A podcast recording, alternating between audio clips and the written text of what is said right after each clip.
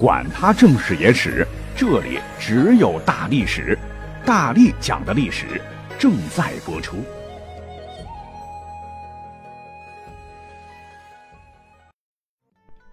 所谓宾者，文武双全也。汉字宾就是一文一武连在一起。那记得我刚上小学那会儿呢，班里有个名字带宾的同学，学习成绩很好，运动神经也很发达。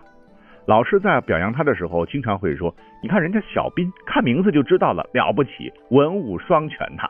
让我们这些名字里边不带斌的同学恨不得改户口本。呃，当然了，稍微大点我们也明白了，就算把名字改成爱因斯坦，不努力学习的话也是白费。呃，有点扯远了哈。关键是咱们是一个新的系列哈，叫《时代兵歌》，讲的是什么呢？就是古往今来各个时代文武全才的天之骄子。不过这个文武嘛，啊，咱们不妨把范围扩大一些，不需要单纯指文采和武功，治国之术、战场指挥等等都算在其中。好，那闲话少叙，马上进入正题。你要说在先秦时文治武功第一人是谁啊？怕是非姜子牙、姜老太公莫属。之前的能人也很多啊，可是由于当时记载太少，后人的记载难免有误差。甲骨文虽说已经翻译的差不多了，不过呢，跟我们现在使用的文字体系不同，而且夏商两朝还属于神权至上的时代，记载的所谓的史料当中啊，神话传说的成分更浓一些。那我查阅到的资料是有限，所以呢，还是从大家都熟悉的人说起吧。那姜太公的身世大家应该不陌生吧？没看过《史记》，也应该看过《封神演义》，对不？啊？有人说看书太累。那电视剧总是看过几集，对吧？其实，在早年哈，姜太公身上的神话光环还没有那么重。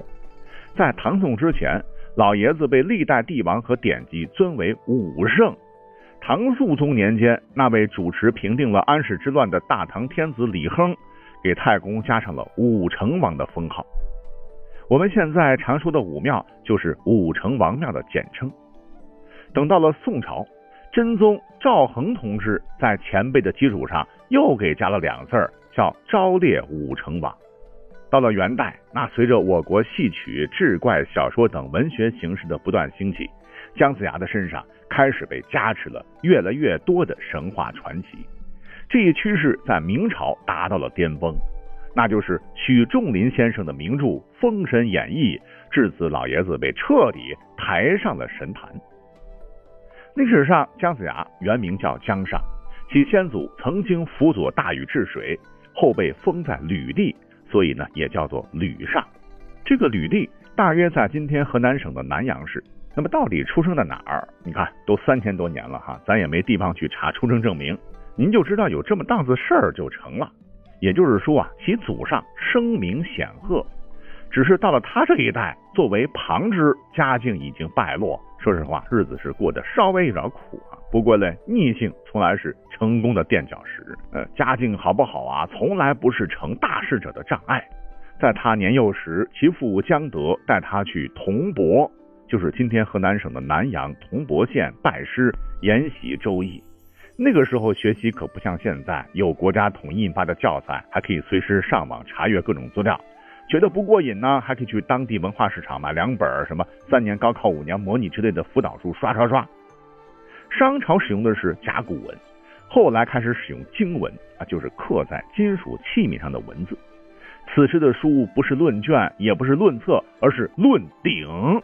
那家伙青铜铸造，多沉呐，没两把力气还真读不了，而且一般老百姓他也买不起。年轻的姜尚一方面靠老师点化。另一方面呢，靠自个儿的悟性，再加上一些实践，哎，终于具备了成为那个时代第一人的基础。据说，在他三十二岁那年，铜博师傅的本领已经被他全都学会了，从此开始了研学之路。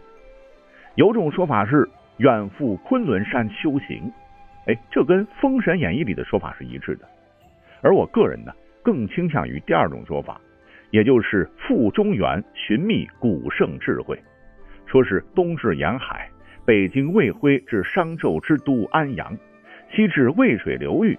哎，在四十年的游历中，对人文初祖伏羲、人文始祖轩辕、季尧、舜禹的人生履历和治国方略进行了总结，并对各诸侯国的社会现状进行了详细的考证，甚至在纣王那里也曾为官辅政，啊，只因不满商纣腐败而西走渭水。哎反正是打了一堆的工啊，实践出真知。那根据现在的考古发现，对商君帝辛，就是纣王，已经有了不同的解读。咱们这里啊，就暂时还按照《史记》里的说法来吧。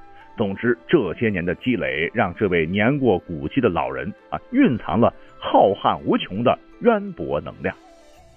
那后边的事情大家都很清楚了。周文王在渭水边访贤，姜太公在此垂钓，老哥俩是相见恨晚。从此一介布衣，江上成了大周江丞相，开始了兴周灭商的大业。那这个过程是很漫长的。相传文王姬昌八十二岁那年被纣王囚禁，八年后方才被释放。随后遇到了姜子牙。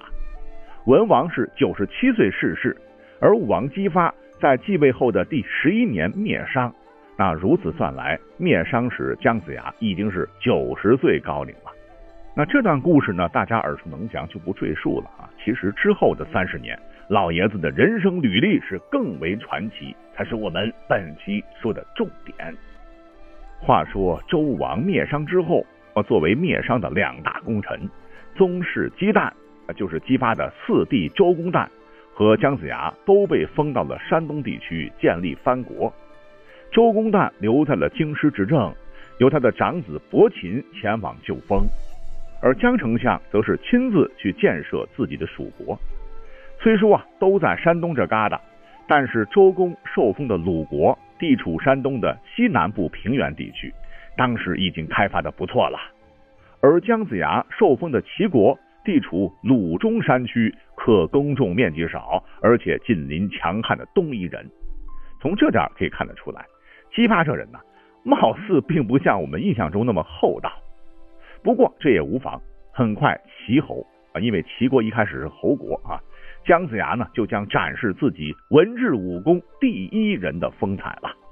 说齐国建立之初就确立了以法治国的基本国策，但齐国的司寇嬴汤，什么是司寇？就是一个官名哈，主管刑狱的官，心地是大大的坏了，阳奉阴违，收受贿赂，残害人民。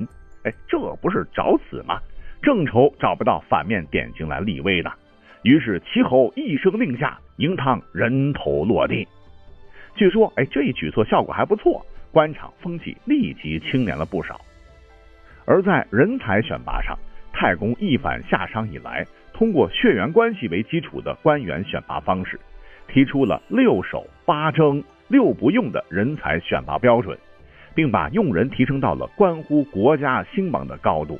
毫不夸张地说，这可以说是我国首次提出任人唯贤、唯才适用的用人政策，为齐国的强大奠定了基础。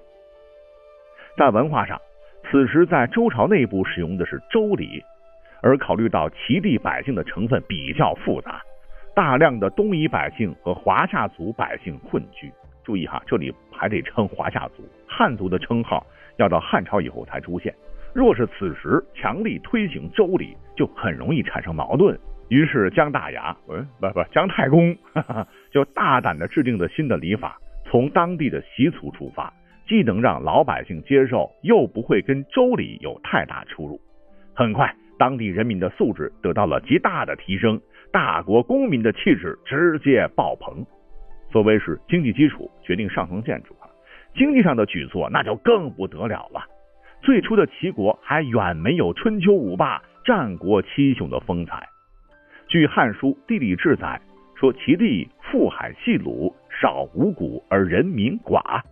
而西汉学者桓宽在《盐铁论》中说：“西太公封营丘，辟草来而居焉，地薄人少。”由此可见，齐国开局的经济并不太理性啊。面对恶劣的自然条件，姜太公是因地制宜。先抓粮食生产，确保老百姓能吃饱肚子；再利用境内多山矿藏丰富的特点，大力发展冶炼业。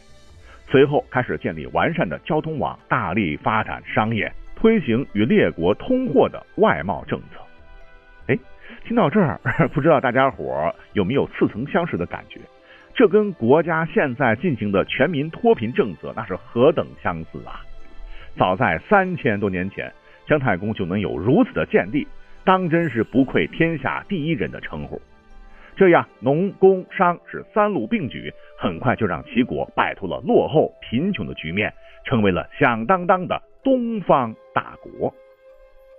那一口气我们说完了文治，下面重点再来讲讲武功。说太公刚刚受封时，齐地呃就是今天山东省淄博一带，跟后面春秋五霸、战国七雄时代比起来，此时齐国非常的袖珍，而且呢，与其说老爷子是去上任的，倒不如说是去掐架的。像《史记·齐氏家》中就记载：“东救国，来侯来伐，与之争营丘。”原来山东地区原属商朝的藩国莱国。得知姜太公要在此地建国，就集合兵力准备夺取营丘，就是打算给老爷子一个下马威。来国蓬莱的那个来哈，应该是地处山东的半岛地区，大约就是现在的威海烟台，这不是我住的这个地方吗？以及潍坊青岛一带，主要居民就是我们常说的东夷人，他们的特点就是善于使用弓箭啊，作战勇猛且身材高大。你看今天的也一样哈，山东人的这个平均身高。为什么能够全国第一嘞？胶东半岛的亲们居功至伟。商朝灭亡之后，这个莱国就成了周的属国。不过天高皇帝远，莱国君主也没把周天子的话当回事儿，而是天天盘算着啊，趁姜子牙远道而来，立足未稳，给他来个突然袭击，好扩大自个儿的地盘。不过他们哪里知道，对面可是姜太公啊！就算没有杨戬、哪吒、雷震子这一帮猛男助战，来过人说实话也够呛打得赢。刚才说了哈，东夷人善用弓箭，再配合鲁中山区和半岛丘陵地带的地貌特征，使得他们在自个儿那一亩三分地里很是彪悍。当年商王帝辛，也就是纣王啊，数次讨伐也没把他们怎么着，只是名义上臣服而已。而到了姜太公这儿，姜太公狠呐！军队刚刚参加了灭商之战，使用的是战车冲锋、步兵协同的战术，就有点类似于现在的步坦联合作战。据史书载啊，当时双方交战的位置呢是在滋水河畔，地形开阔平坦，利于齐军发挥优势。战斗一打响，来人的弓箭啊对着有严密防护的战车伤害不大，可是战车冲进人堆里，那就跟打保龄球一样啊，一撞一大片啊，咣咣咣。可怜这伙山东大汉以血肉之躯硬刚对方的装甲车辆，很快就死伤惨重，败退而去。不过退是退了，并没有走多远，而是继续保持着强大的军事压力。而姜子牙心里也清楚啊，自个儿的部队呢远道而来，强打精神干了一架，虽说是胜了，可是也是强弩之末。对方此时撤进了山区，齐军的战车在那里是行动不便。而且人家现在是居高临下，不光能射箭，还能用大石头砸啊！真要冲进去，估计也没好。另外呢，山东半岛的硬茬子还不止来国一个，在今天日照地区有古莒国，同样很猛。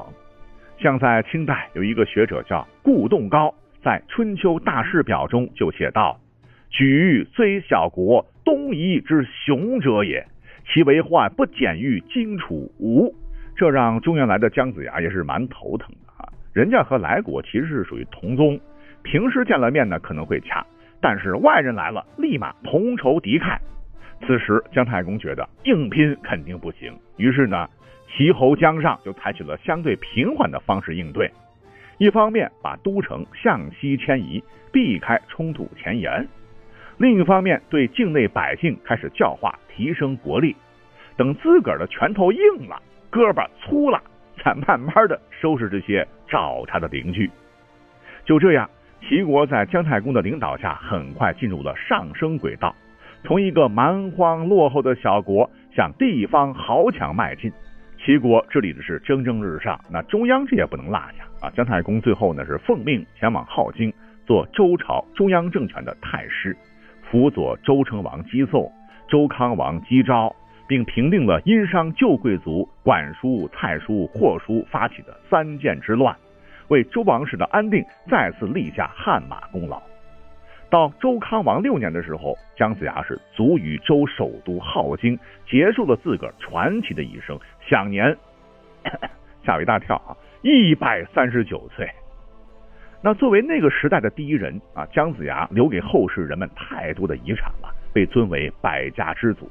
我国思想流派第一次百家争鸣时的春秋时期，各家都直接或间接的把姜太公当成自个流派的始祖。